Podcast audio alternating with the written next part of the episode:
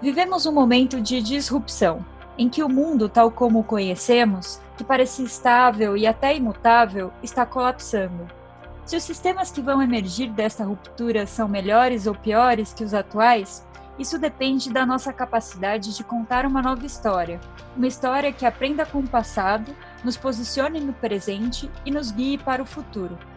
Eu sou Juliana Lopes, fundadora da PulsarCom, e apresento este podcast com Maíra Teixeira, consultora associada da PulsarCom.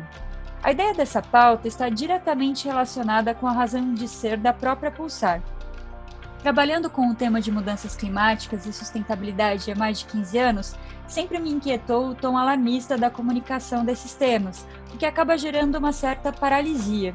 Senso de urgência é importante, mas precisamos escrever uma nova história que nos mobilize para a ação.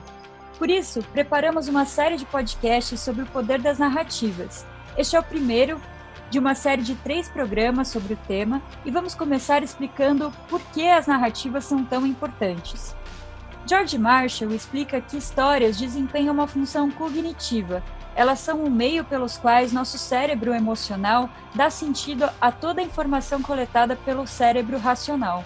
Ele aborda isso no seu livro Don't Even Think About It, cujo título em português seria algo como Nem Pense Nisso, que trata como nosso cérebro ignora as mudanças climáticas.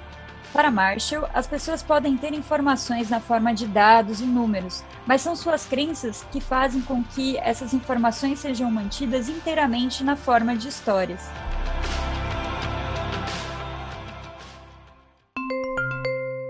Então, é interessante essa questão dos números, né? Que os números eles é, são dados importantes, mas quando a gente tem uma história personificada, né? É, conta um drama, por exemplo, as vítimas de enchente. É, você fala de história de pessoas que perderam casas ou perderam meios de, de viver.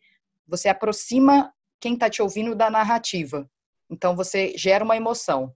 O, o Harari, no livro 21 lições para o século 21, ele menciona isso, que uma das estratégias para ter uma boa narrativa, que significa uma narrativa que vai trazer a, pessoa que está escutando, está lendo, é, até o final e comprar a sua mensagem, é, é personificar, é dar cara para isso. Então, é, vai de acordo com o que o Marshall está dizendo, né? Os números são informações importantes, mas eles não, não engajam tanto.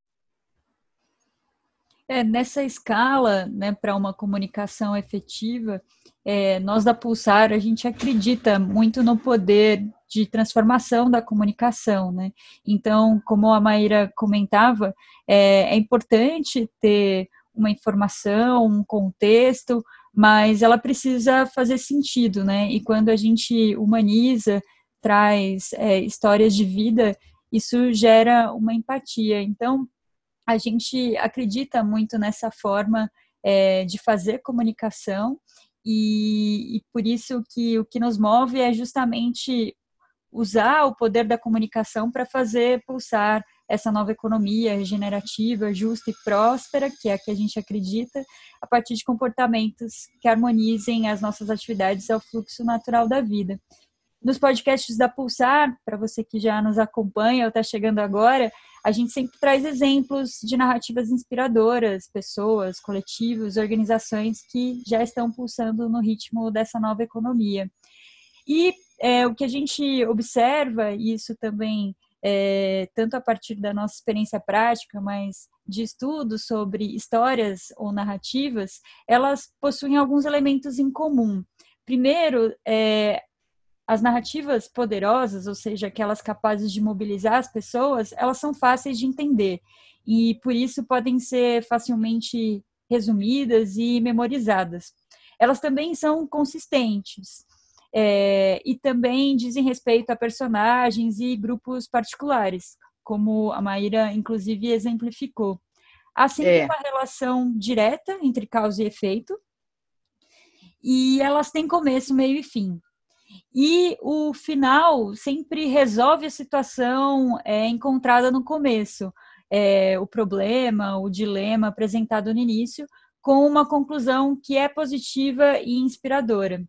Então, sabe aquele truquezinho no fim dos desenhos animados é, com a moral da história? Pois é, é, é uma fórmula que funciona muito bem e ela está presente nas narrativas, funciona como a mensagem-chave de quem conta a história.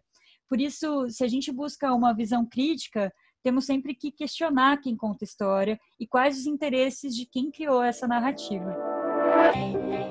Mais do que entreter ou mesmo transferir conhecimento, a capacidade de contar histórias ela foi decisiva para o êxito do Homo sapiens, que não só sobreviveu e evoluiu, como impôs o seu domínio em relação a outras espécies, né?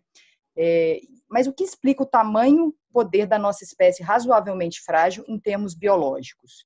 Segundo Yuval Harari, que é autor do Sapiens, uma breve história da humanidade, foi a nossa capacidade de cooperar de modos muito flexíveis com um grande número de estranhos. Ele explica que insetos sociais cooperam, mas não de uma forma tão flexível. Eles recebem uma tarefa e, e seguirão à risca até o fim de suas vidas.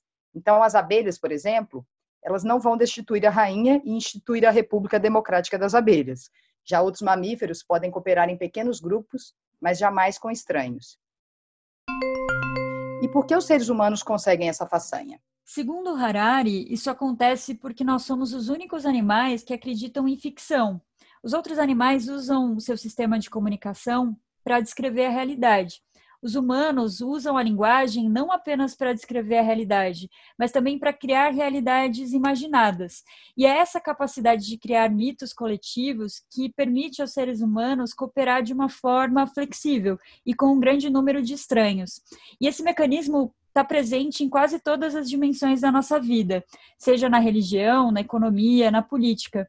Mas essa mesma capacidade que conferiu tamanho poder ao Homo sapiens está gerando as múltiplas crises que nós enfrentamos hoje, que são resultantes de um modelo econômico e político que ignora os limites planetários e modos de vida cada vez mais desconectados da realidade objetiva, ou seja, do mundo natural. Então, por essa grande interferência dos seres humanos nos sistemas que sustentam a vida, a gente está entrando numa nova era geológica denominada antropoceno. Com isso, observamos uma ansiedade crescente diante de uma visão de futuro que se assemelha às distopias mais sombrias, escalada do autoritarismo, violência, colapso ambiental e social iminente, com agravamento da desigualdade e da crise climática, por exemplo.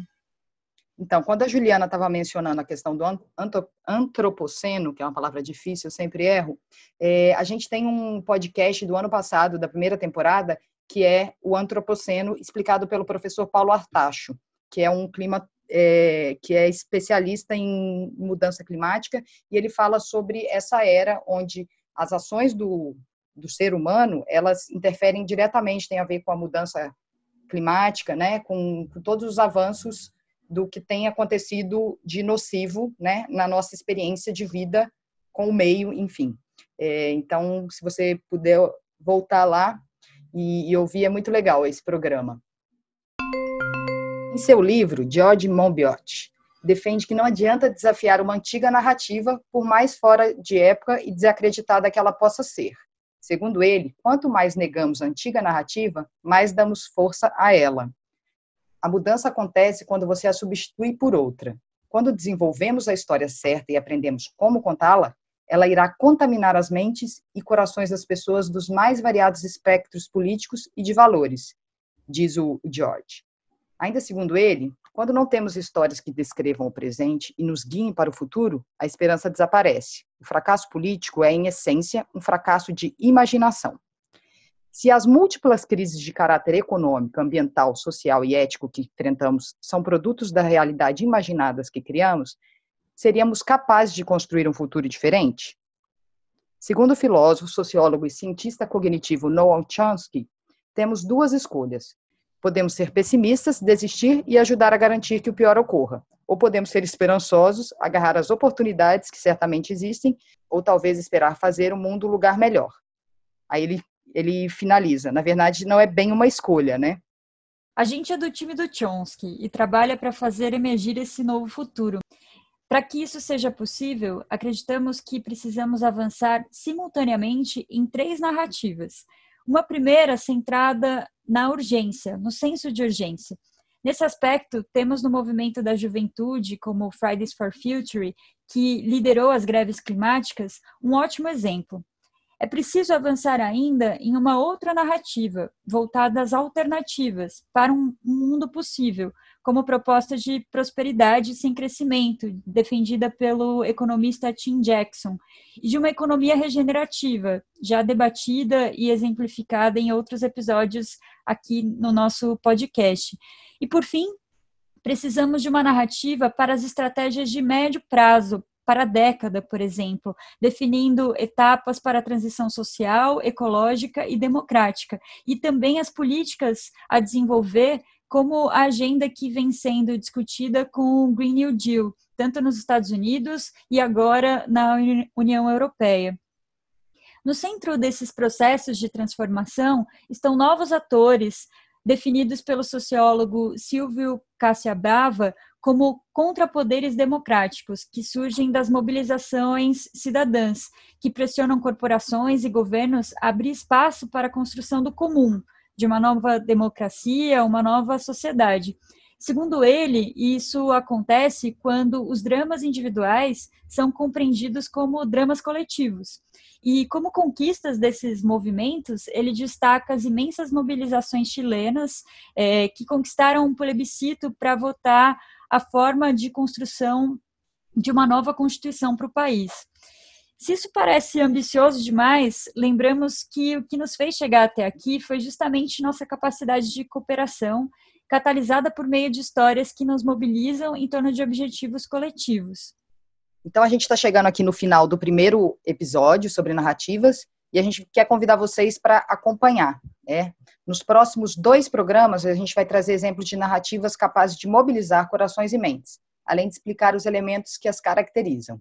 Vem pulsar com a gente.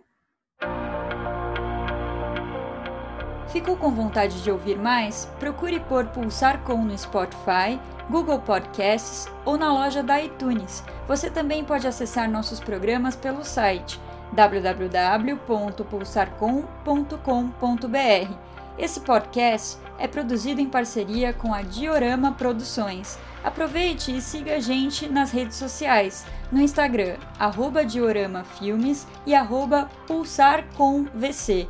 No LinkedIn, Pulsar Com. Até mais!